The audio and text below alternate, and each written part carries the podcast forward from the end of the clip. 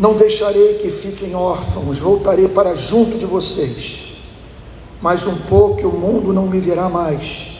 Vocês, no entanto, me verão, porque eu vivo, vocês também viverão. Naquele dia vocês saberão que eu estou em meu Pai, que vocês estão em mim e que eu estou em vocês. Amém. Que Deus nos abençoe, que haja graça, que o Espírito Santo ilumine a verdade a fim de que possamos compreendê-la. Pode ficar sentados. Nós observamos né, nesse verso 18 a mesma preocupação presente no versículo 16, sobre o qual nós falamos no domingo passado. No verso 16, nós vemos o Senhor Jesus aflito com relação à vida dos seus discípulos que ficariam aqui nesse planeta após a morte de Cristo e, portanto, é, o consequente, é, a consequente privação da companhia física de Cristo.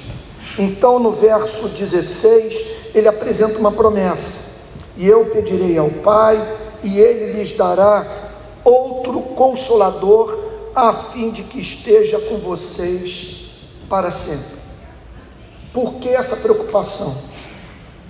Porque nós vemos o Senhor Jesus aqui preocupado em enviar o Consolador, em alguém que o substituísse a fim de que os cristãos fossem auxiliados no cumprimento da sua missão nesse planeta. Observem que a mesma preocupação está presente no verso 18: Não deixarei que fiquem órfãos. O motivo deve-se ao fato de que viver à luz do versículo 15, vou usar o português popular, é pedreira. Preocupação dele é com os homens e as mulheres do versículo 15. É o que o inquieta, é o que preocupa e que faz, portanto, com que ele atue em favor dessas mesmas pessoas. Não há mínima dúvida que esse amor de Cristo é revelado por toda a humanidade. Ele tem interesse no bem-estar de todos, mas aqui Nesse versículo, a sua preocupação precípua é com os cristãos, com os que procuram viver à luz dessa verdade. Olha o que, que diz: Se vocês me amam, guardarão os meus mandamentos. Vamos parar para pensar nesse ser humano. Ele vê excelência em Cristo, ele tem encanto por Cristo. A mensagem de Cristo o cativou. Ele encontrou sentido para viver no Evangelho. Os seus afetos estão fixados em Cristo. Vamos tentar entender a cabeça dessa pessoa, o que a move a viver e as consequências, portanto, desse amor para o seu dia a dia no mundo como esse. O texto diz, portanto, que o que caracteriza a vida dessa pessoa é o amor por Jesus. E porque ela ama a Jesus, ela guarda os mandamentos de Jesus. Os mandamentos de Jesus são razoáveis. Nós não estamos diante de um Cristo neurótico que pede de nós tolices que inviabilizam a nossa vida. Quando nós lemos, aqueles que me amam guardarão os meus mandamentos, que precisamos entender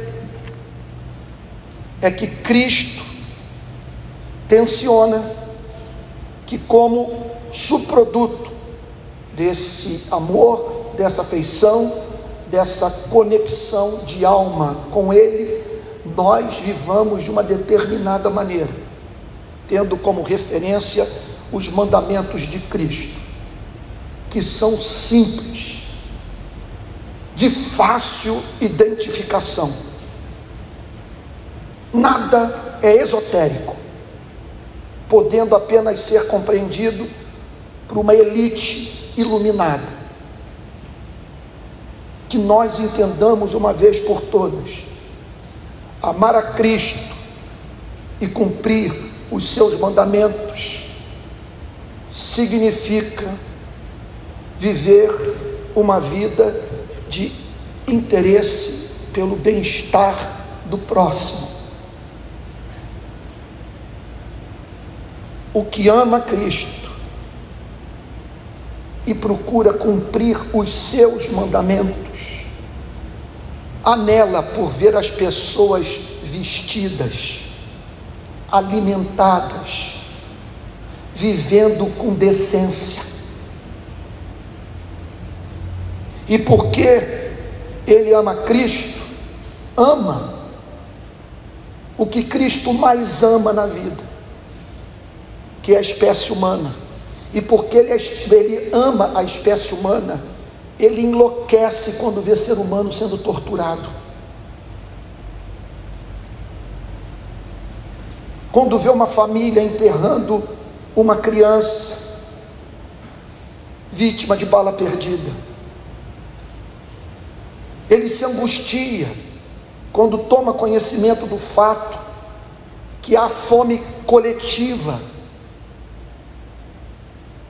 em determinadas regiões do planeta. E nesse sentido, preste atenção,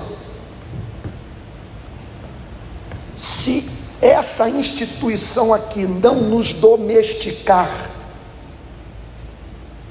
se nós não tivermos no púlpito um pastor covarde, que não prega a palavra de Deus, por ter a intenção de manter as cadeiras cheias, fazendo muito dinheiro circular na igreja. Se esse evangelho é pregado sem a mediação de uma ideologia qualquer,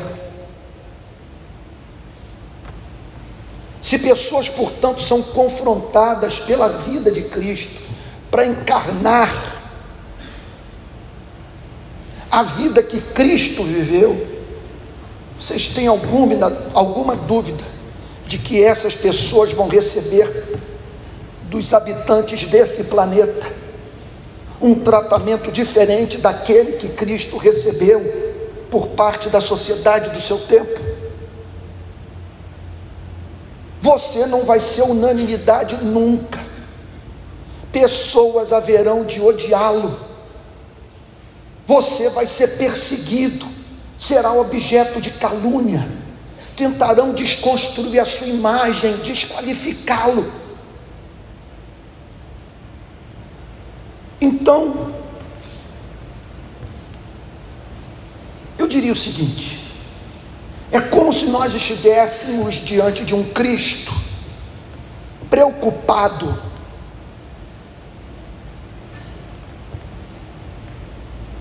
em cuidar de ovelhas que ele mesmo havia enviado para o matadouro.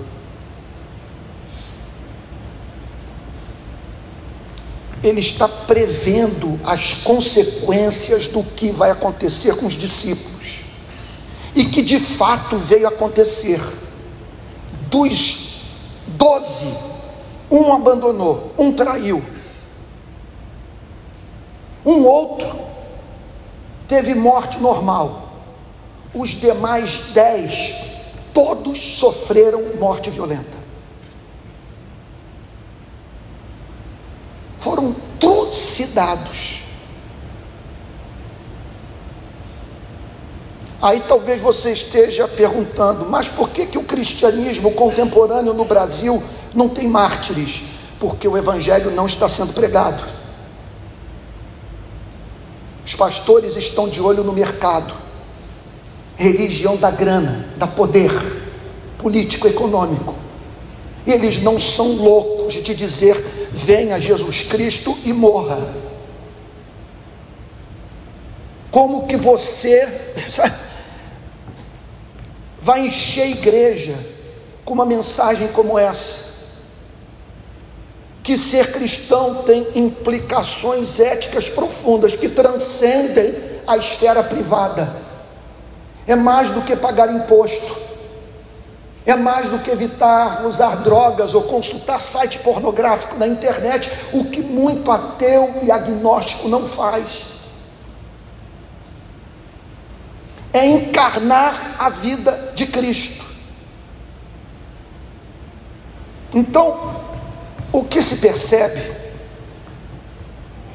é que ele convenceu os seus discípulos acerca de algumas verdades e antevê as implicações de se encarnar essa essas verdades num planeta como o nosso. Por isso, no versículo 16 ele diz: Eu pedirei ao Pai, e ele lhes dará um outro consolador, a fim de que esteja com vocês para sempre. Que ele está dizendo: eu vou morrer, vocês ficarão privados da minha companhia, não me terão mais ao lado para encorajá-los, para animá-los, orientá-los, eu vou para o Pai. Não teremos mais esse convívio físico, esse contato íntimo mas eu rogarei ao Pai a fim de que ele envie um outro, um outro que? Um outro encorajador, um outro consolador. Preste atenção, porque se vocês tentarem viver o cristianismo num planeta como esse, vocês terão que enfrentar diariamente batalha séria contra a depressão, contra a melancolia, contra a angústia você será levado à compreensão de que tudo é fake, não existe sociedade, o que existem são famílias. Eu tenho a minha, você tem a sua, e que o restante se dane. Olhe para o Rio de Janeiro, olhe para o Brasil, olhe para o planeta. Por isso ele diz: vocês precisarão dessa presença constante. Vocês retornarão do campo missionário para casa, da marcha nas ruas, da visita ao mundo da exclusão social e retornarão para os seus lares angustiados e gemendo pelo meu retorno confrontados pela disparidade entre o, o ideal que eu lhes apresentei de sociedade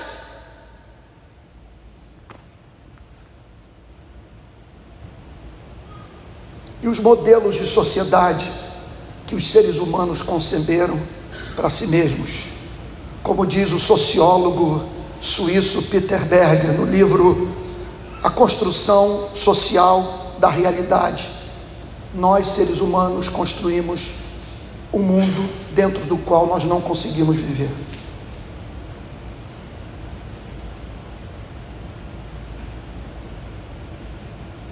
E com tudo isso, legitimado por lei. Vocês viram o documentário American Factory do Netflix? Revela as entranhas do funcionamento do capitalismo chinês e do capitalismo americano.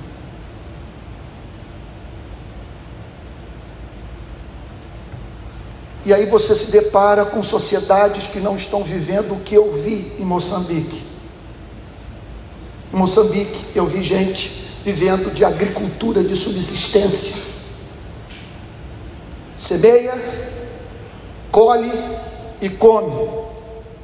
Se der uma seca, uma inundação, morrem de fome, não há um mercado de trabalho. Não temos como implementar o projeto lá do Jacarezinho Mudei de Ramo. Que você pega o bandido, dá um capital de giro, ministra noção de como gerir um comércio, cria até a programação visual do seu novo empreendimento, diz: largue, portanto, o crime. E venha que nós vamos ajudá-lo a ser senhor da sua própria história, a alcançar os seus sonhos pessoais por meio do trabalho honesto. Está funcionando aqui, pelo menos com um ex-traficante de uma facção criminosa,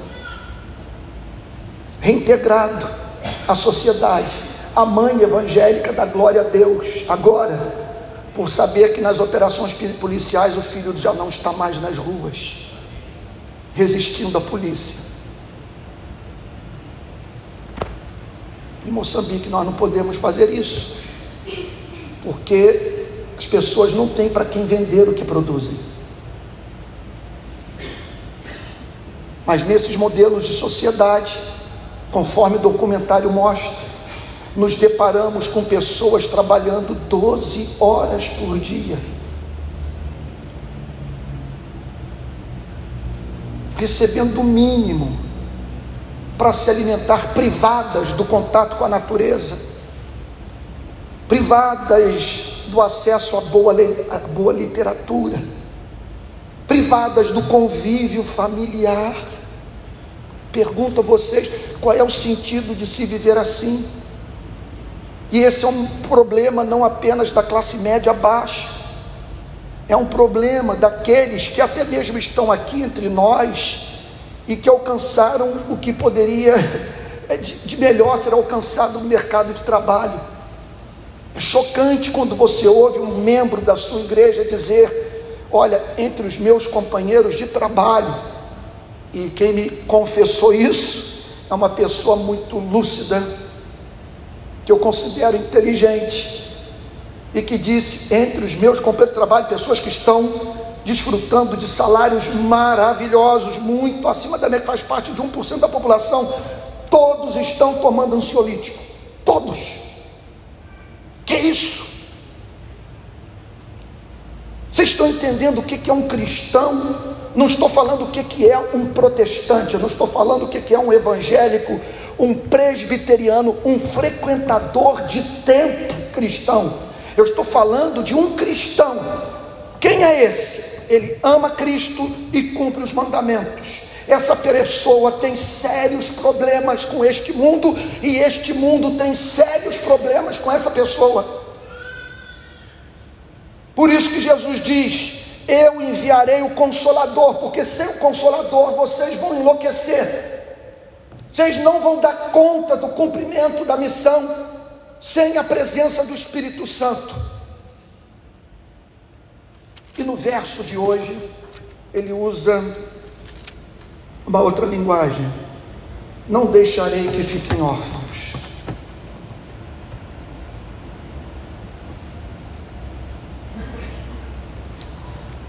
Eu não os deixarei sem proteção. Eu criei o problema. Eu fiz com que vocês sonhassem os meus sonhos. Vocês vão perder espaço na sociedade pessoas desejarão matá-lo. Aliás, permita-me fazer uma digressão.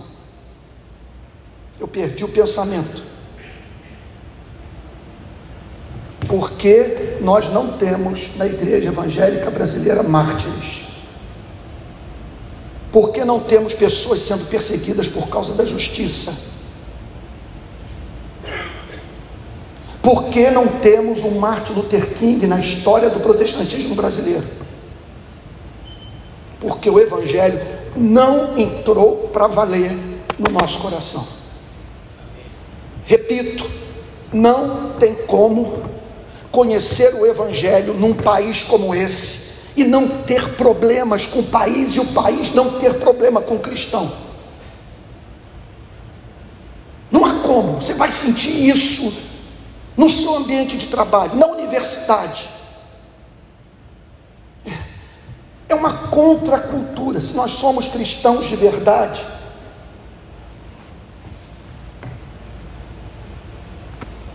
nós anelamos por relações humanas baseadas na solidariedade. De maneira que vivamos de uma tal maneira que um promova o bem-estar do próximo ou do outro. Isso para a glória de Deus. E aqui está o Senhor Jesus, então, dizendo: Eu não deixarei que fiquem órfãos. Criei o problema, abri os seus olhos, mostrei todo o horror desse planeta e os convidei para juntamente comigo implantarem o meu reino, reformarem a sociedade, levarem pessoas aos meus pés vocês enfrentarão problema, mas nunca ficarão sós. Nunca. Eu não os deixarei órfãos.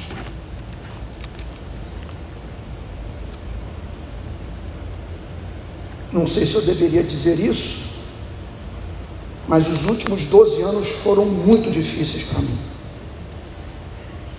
Outro dia alguém falou que pegou uma foto uns tempos atrás, Miriam, mostrou para um amigo em comum e ouviu esse amigo comum dizer como Antônio envelheceu.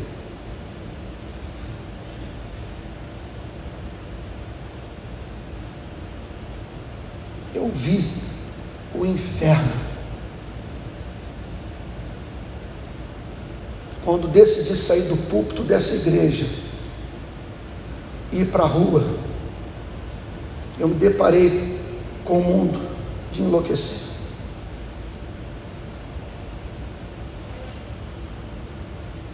Aí tem gente que pergunta: e por que você não enlouqueceu? Como que você suporta? Como que você é, é, lida com tudo isso sem perder a sanidade mental? Mil perdões pelo que eu vou lhes dizer não devemos usar o púlpito para autopromoção, mas talvez o meu testemunho pessoal possa ajudá-lo a compreender como levar a cabo a nossa missão sem destruirmos a nossa vida. No meu caso, tudo começa antes do sol nascer. Quando eu acordo, abro as Sagradas Escrituras e leio a Bíblia na esperança de que Deus fale comigo. Invariavelmente, todas as manhãs eu recebo uma palavra que me encoraja. E associado a isso, orar, a busca deliberada pela solitude, me isolar de tudo e de todos não permitir que pessoas tenham acesso a mim durante determinados horários do dia, para estar na presença do Consolador, daquele que disse que não me deixaria órfão. As reuniões de oração, o encorajamento mútuo que nós encontramos quando estamos juntos, os irmãos, as mensagens que me chegam através dos lábios de muitos de vocês, que me fazem recobrar o fôlego. Por isso, que nós encontramos nas Sagradas Escrituras uma passagem como essa do Salmo 46. Olha que coisa linda, gente. Você que está na ponta você que ama Cristo e por amar a Cristo cumpre os seus mandamentos. sem ser seletivo, cumpre os mandamentos de modo simétrico. Olha o que, que diz o Salmo 46. Deus é o nosso refúgio e fortaleza, socorro bem presente nas tribulações. Portanto, não temeremos, ainda que a terra se transtorne e os montes se abalem no seio dos mares, ainda que as águas tumultuem e espumejem, e na sua fúria os montes estremeçam. E aí, um texto alusivo ao Espírito Santo, ao Consolador a promessa de Cristo. Há um rio. E aí, gente? Não sabem de cor? Há um rio cujas correntes alegram a cidade de Deus, o santuário das moradas do Altíssimo. Deus está no meio dela, jamais será abalada. Deus ajudará desde o romper da manhã ou seja, o recurso de que dispomos excede em muito as, as nossas demandas espirituais, aquilo que de, de que carecemos para amarmos a Deus e cumprirmos os seus mandamentos num mundo caótico como esse. Por isso também nós nos deparamos com uma passagem extraordinária como essa do livro do profeta Isaías. Olha que coisa linda. Isaías capítulo 40. Por que então você diz, ó Jacó, e você fala, ó Israel, o meu caminho está encoberto ao Senhor, e o meu direito passa despercebido ao meu Deus?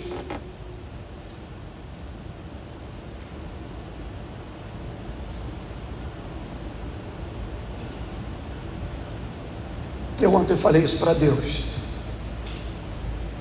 Eu estava voltando do Mandela, soube de uma pessoa que eu conhecia que tinha morrido, a informação dos garotos que eu via nadar no rio, mortos,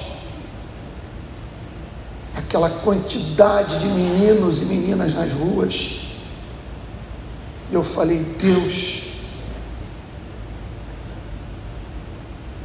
já que o poder público não faz nada, eu com pouco de dinheiro poderia adotar essas crianças. Poderia pegar dezenas delas e dizer o seguinte: eu vou mantê-la até a sua entrada na universidade. Não vai lhe faltar nada. E aí Deus me trouxe, eu subindo Vão Central, Moçambique a Maria, o Afonso, que eu conheci numa favela da cidade de Beira. Aí eu falei para Deus, Senhor, o Senhor não me dá dinheiro. Eu, não, eu estou impedido de fazer uma série de coisas que dependem de dinheiro.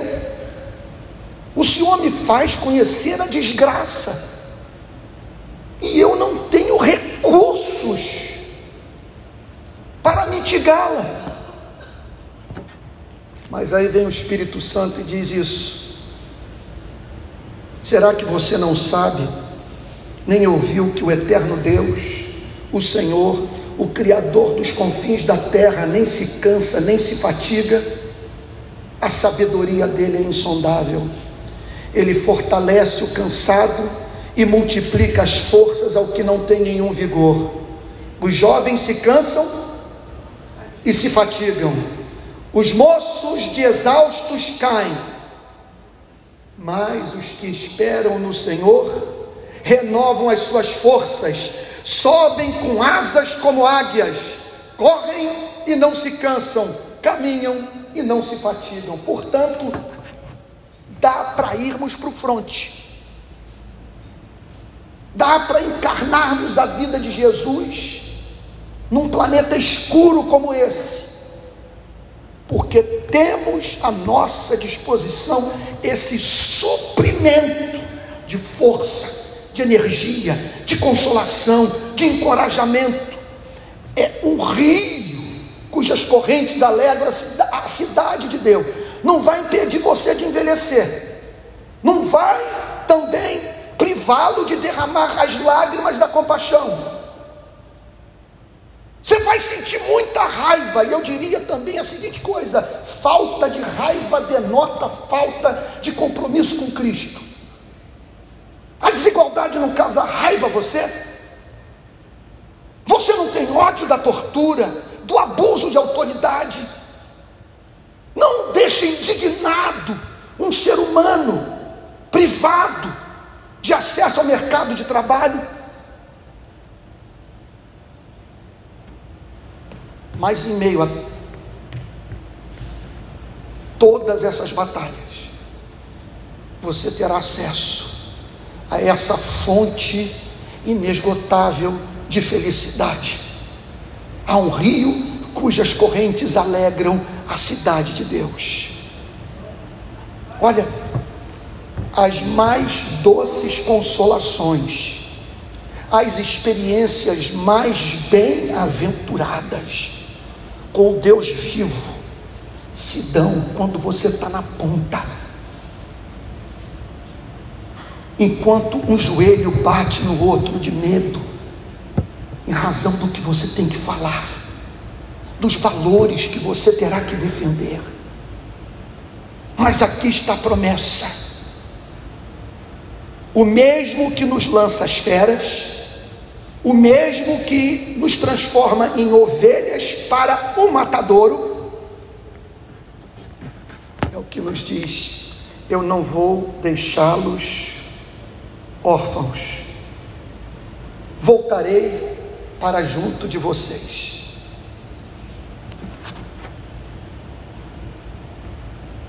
O que significa, portanto, que ele seria morto, mas venceria a morte e que ao vencer a morte, ele manteria contato pessoal com os discípulos, e após ser assunto aos céus, enviaria o Espírito Santo, que ao habitar na igreja, supriria essa ausência sentida pela igreja do seu Salvador. Não deixarei que fiquem órfãos, voltarei para junto de vocês. Mais um pouco e o mundo não me verá mais. Ele está falando aqui de poucas horas. Nós estamos nesse momento na madrugada da traição. Daqui a pouco ele vai para o Getsemane orar. E Judas dele se aproximará para lhe dar um beijo. Deixa eu abrir um parênteses aqui. É isso que nos machuca na igreja. Eu estou meio apavorado que o meu filho mais velho tomou a decisão de seguir o meu caminho, de ser pastor. Essa semana eu peguei e disse: Filho, você conhece a história do seu pai. Você sabe que as pessoas mais perversas eu conheci dentro da igreja. E o pior que é dentro de um lugar como esse, que nós lidamos com as pessoas desarmados. Nós olhamos para um lado, olhamos para o outro, vemos uma cruz, uma placa dizendo igreja, e somos ingenuamente levados a acreditar que, pelo simples fato de pessoas estarem aqui, passaram pela experiência de um novo nascimento. E aí elas nos beijam e nós as beijamos.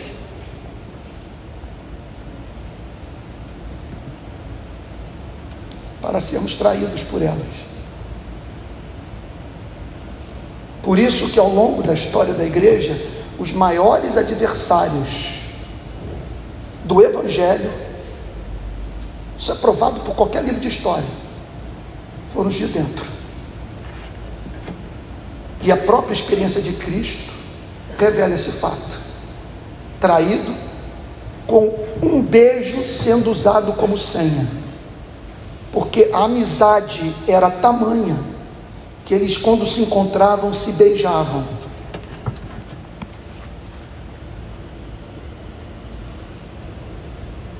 Mais um pouco e o mundo não me verá mais. Daqui a poucas horas, o mundo, os que não me conhecem, os que não nasceram de novo,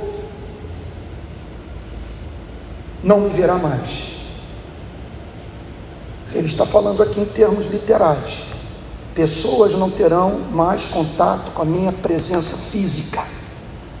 Daqui a pouco, portanto, a humanidade estará privada dessa experiência.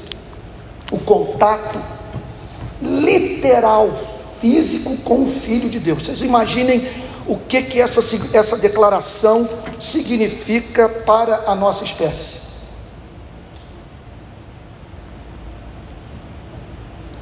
Permita-me é, dizer que já foi falado em outras ocasiões quando o Ricardo Boechat morreu, um dos motivos das minhas lágrimas, eu acho que eu nunca senti a morte de um homem público, toda a minha vida, como eu senti a morte do Ricardo Boechat. E uma das causas do meu choro, sem a mínima dúvida, foi que eu me senti como se estivessem apagado uma luz um jornalismo independente. Uma impressionante capacidade de falar com erudição, com cultura, completo domínio da nossa língua, com sotaque niteroense, ele foi criado lá em Niterói. Usava uma terminologia nossa. Mas de modo a ser compreendido pelos taxistas que o amavam. Eu pergunto a vocês: que jornalista vocês conhecem que faz com que, ao estacionarem o carro, não desliguem o rádio para dar a si mesmo o prazer de ver um radialista terminar o seu raciocínio, de você desacelerar com pena de ter que sair do carro e parar de ouvir o que ele está dizendo. Ou então, durante a transmissão, você ser levado a dizer: Meu Deus, ele está declarando tudo o que eu gostaria de declarar. E eu tive o privilégio de falar isso pessoalmente para ele. Agora imaginem o que, que representou para o mundo Jesus Cristo. dizer, sair desse planeta e os homens privados desse contato íntimo com aquele que a Bíblia chama de a luz do mundo. Mais um pouco e o mundo não me verá mais. Vocês, no entanto, me verão. Portanto, é possível, mesmo sem a presença física de Cristo aqui entre nós, nós seres humanos identificarmos a sua presença,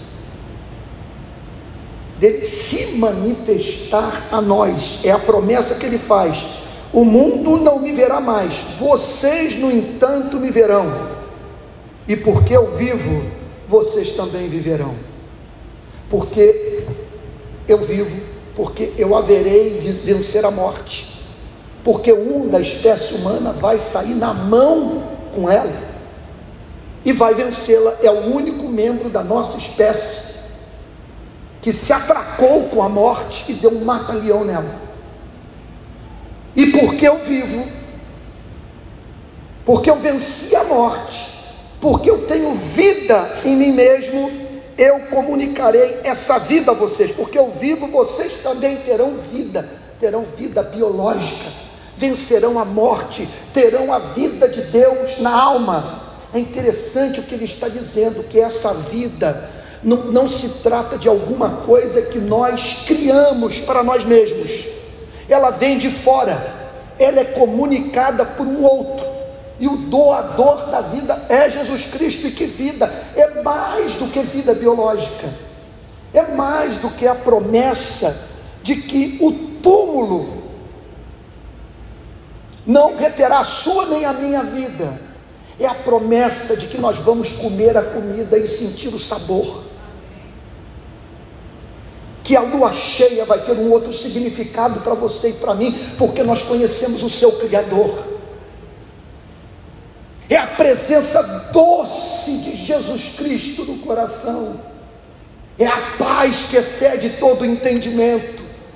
E no meu caso, se você me permita dizer, uma das maiores bênçãos é a independência em relação ao que as pessoas pensam a meu respeito. Não é esse o seu caso? Se Ele me ama, se Ele se afeiçoou por mim, se Ele perdoa os meus pecados, se Ele me aceita com todas as minhas esquisitices, o que é o veredito humano? O que é perseguição nas redes sociais? Por que haverei de perder noite de sono em razão de avaliação feita por mortais que hoje estão aqui e que amanhã viram poeira. Porque eu vivo, vocês também viverão. Não significa ausência de luta, ausência de conflito. Não significa você à noite pegar o carro, ir para casa de um amigo e dizer: Meu irmão, eu estou precisando chorar com você. Contudo, uma provisão que fará com que você cumpra a sua vocação, de modo que sua passagem por essa vida deixará marcas, e que no dia que o Salvador chamar para si, pessoas sentirão saudade de você. Pelo simples fato de você ter se tornado um pequeno Cristo para elas. Porque eu vivo, vocês também viverão. Último versículo, o 20. O 21 é tão extraordinário que no domingo que vem nós só vamos meditar nele. Domingo que vem nós só vamos ficar no verso 21. Quero parar no verso 20. Naquele dia, que dia? Aqui, gente, é uma discussão é, feroz entre os eruditos sobre o significado desse dia. Estaria Jesus aqui falando sobre a sua manifestação pessoal aos discípulos depois da ressurreição? Estaria aqui o Senhor Jesus falando sobre a sua segunda vinda? Aquela final perante os olhos de homens e mulheres de todas as nações. Aliás, entenda um ponto: jamais sinta-se envergonhado de falar sobre um desfecho para esse planeta. Um juízo final, que é uma doutrina tão clara na Bíblia que católicos e protestantes sobre ela não têm dúvida. Tanto é que o credo apostólico está aí, serve para ambas as igrejas. Nós acreditamos que haverá um fim. E porque acreditamos não apenas em razão do que explicitamente o Evangelho fala, mas em razão da santidade de Deus, por Deus ser quem Ele é, não vai tolerar ad eterno que continuemos a matar uns aos outros e que transformemos o jardim que ele criou numa antecâmara do inferno. Ele vai intervir. Isso é certo. Agora, há uma terceira interpretação. Naquele dia, pode significar o batismo com o Espírito Santo, o que ocorreu no dia de Pentecostes. Um homem, por exemplo, como William Hendrickson, acredita que essa é a melhor interpretação, e eu sou muito simpático à interpretação dele, porque essa é uma passagem que o Senhor Jesus está falando sobre o Espírito Santo. Eu lhes darei um outro consolador, eu não vou deixá-los órfãos órfãos. Por Porque eu vou enviar o Espírito Santo. E naquele dia, quando o Espírito Santo for derramado sobre a igreja, vocês saberão que eu estou em meu Pai, que vocês estão em mim e que eu estou em vocês. Vamos lá, vamos tentar, preste atenção em alguma coisa, em algo da mais profunda seriedade. Não se aproxime do cristianismo como você se aproxima dos demais campos de conhecimento.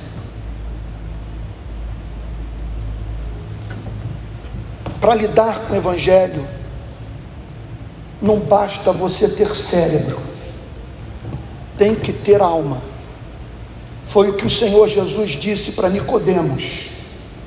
Você é mestre em Israel e não entende essas coisas que eu tenho falado?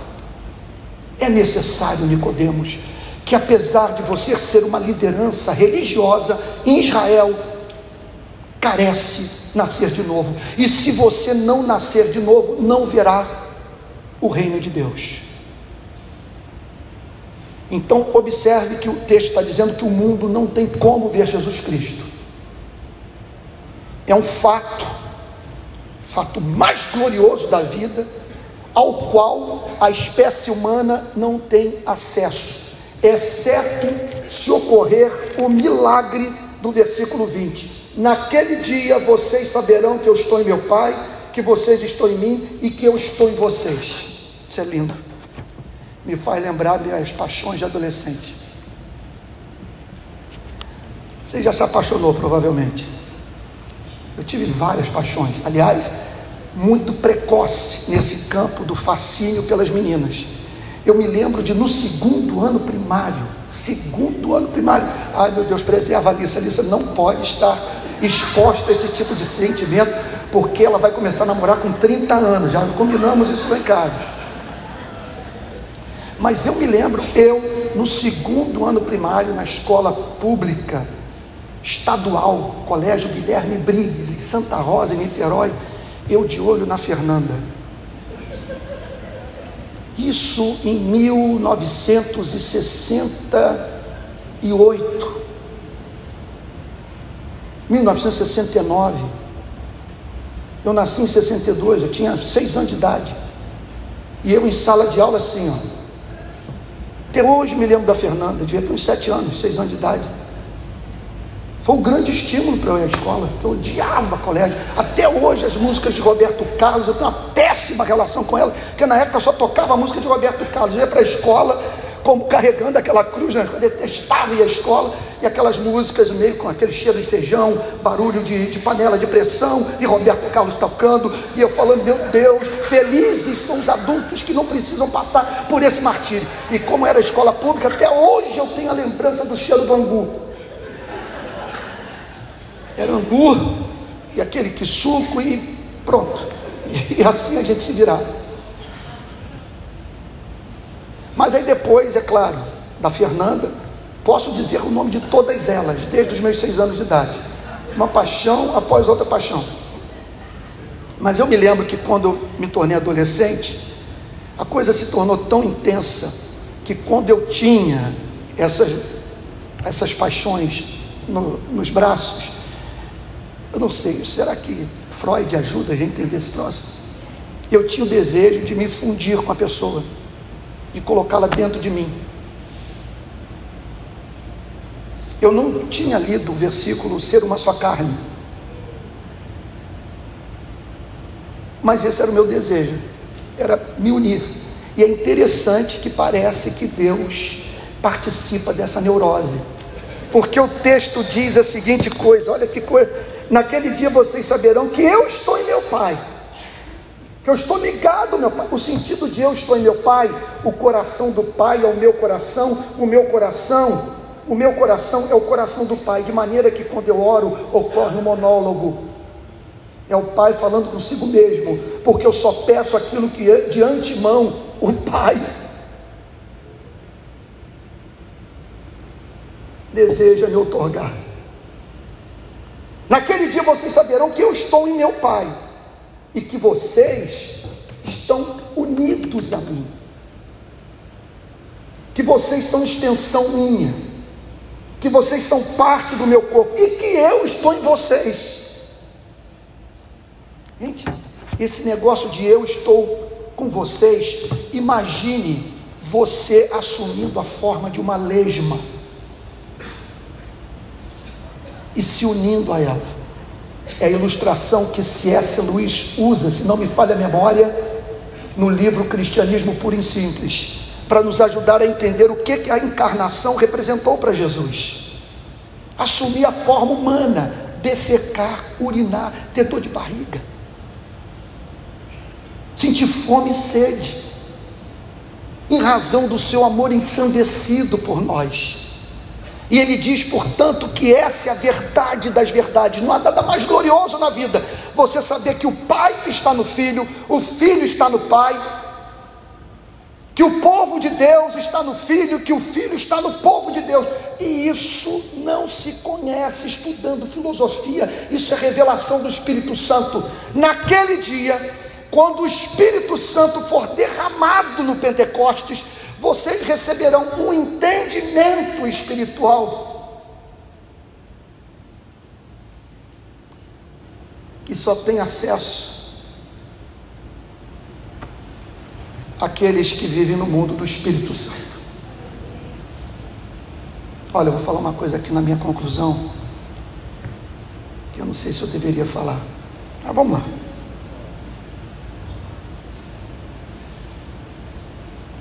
Às vezes sou perguntado por jornalistas e de conversa com sociólogos sobre o fenômeno evangélico. 50 milhões de evangélicos no país. No final do século XIX, era proibido abrir templo protestante no Brasil. Os protestantes podiam cultuar dentro de casa, não tinham o direito de construir templo. Abro um parênteses. Vejam a importância de lutarmos pelos direitos das minorias. Um dia, os protestantes foram minoria nesse país. E teve alguém no parlamento que deu voz para os protestantes. E eles passaram, portanto, a construir os seus templos.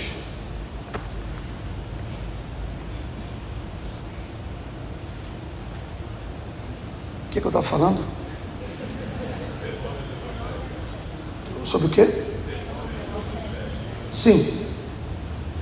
As pessoas querem entender como explicar esse crescimento. O país vai se tornar de maioria evangélica dentro de 20 anos.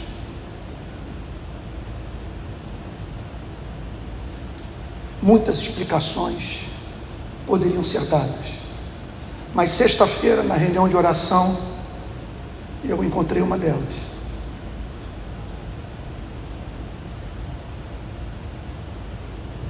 Qual foi a estrela da reunião de oração aqui na sexta-feira? Qual foi o irmão que, quando levantava a voz, o céu descia? Foi o ex-faxineiro da nossa igreja, a quem nós chamamos de Tuca.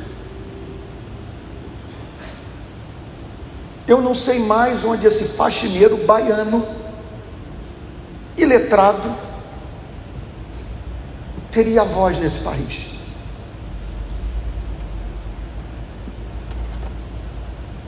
E o impressionante, orava com uma desenvoltura que você não vê nos doutos. Uma, uma poesia em meio a muito erro de português mas uma espontaneidade, uma alegria, uma confiança, que eu não tenho a mínima dúvida. Nós começamos a orar na sexta-feira às oito e só paramos à meia-noite, não houve lanche, não houve interrupção. Era uma oração emendando na outra, e quando ele orava, eu posso lhes dizer, meus amados irmãos, eu só ficava por dentro dando glória a Deus e concordando com a súplica. E ontem, lá no Mandela, as irmãs pentecostais, uma após a outra, cantando os cânticos. Teve uma que, em meio a uma música, pegou na minha mão e começou a profetizar para mim palavras de esperança, de encorajamento. o Espírito de Deus está usando na minha vida.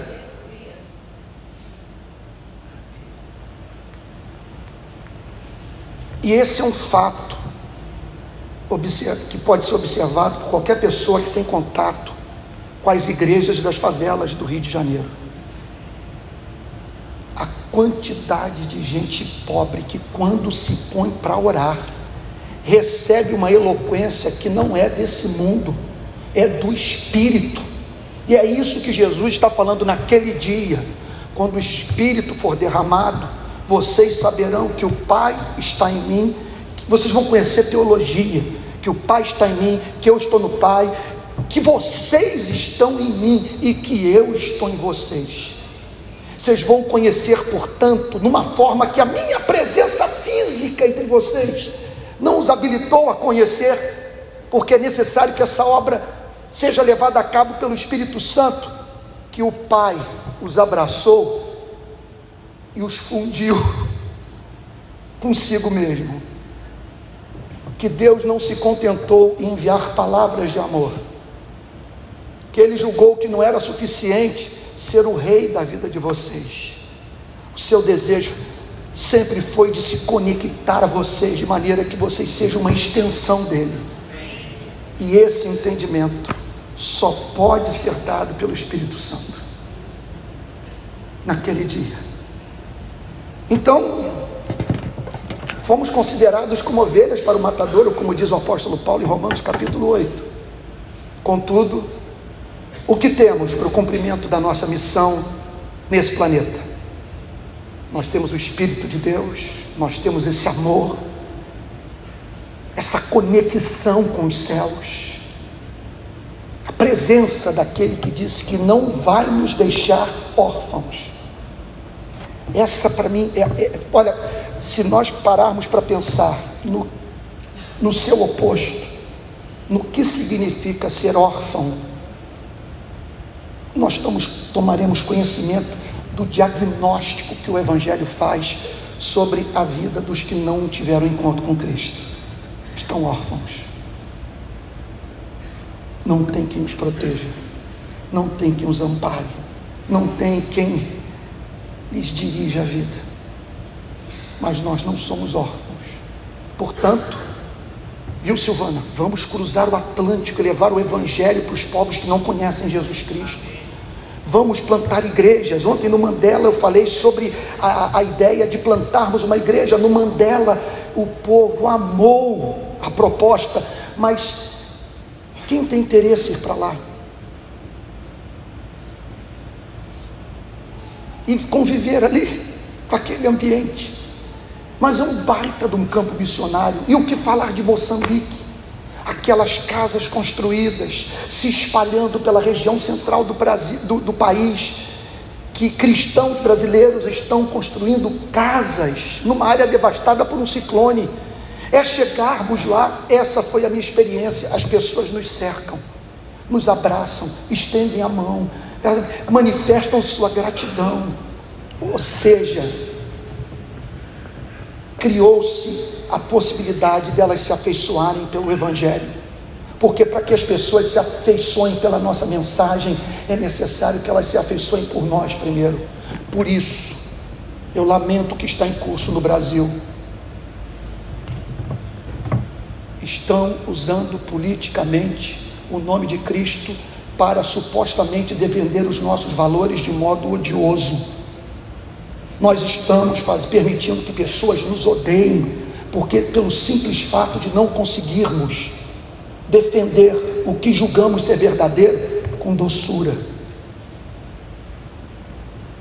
Mas Deus nos chama pelo Espírito Santo para não perdermos o ser no cumprimento da nossa missão e andarmos pelo mundo de modo desassombrado. Eu não tenho que necessariamente cair de cama. Eu não tenho que necessariamente ceder à tentação, porque eu tenho todos os recursos da graça de Deus para viver essa vida que aos olhos do mundo que não conhece, que não consegue conhecer a Cristo, a vida de um louco. Eu amo a Cristo, encarna os seus mandamentos. E por viver inspirado pelo exemplo de Cristo. Não lhe falta problema na vida. O cristianismo é cruel, gente. Você sabe como começa, mas não sabe como termina. Ele vai pedir para você segui-lo e subitamente, para que você seja coerente, terá que correr risco de morte. E aí, a promessa que nós temos não é que Ele vai livrar nossa cara. Nunca prometeu isso. Mas que nós não vamos ficar sozinhos jamais. Ele não nos deixará órfãos. E esse rio de água da vida vai saciar toda a nossa sede e impedir que enlouqueçamos. Que Deus nos abençoe. Em nome de Jesus, vamos ficar de pé e orar.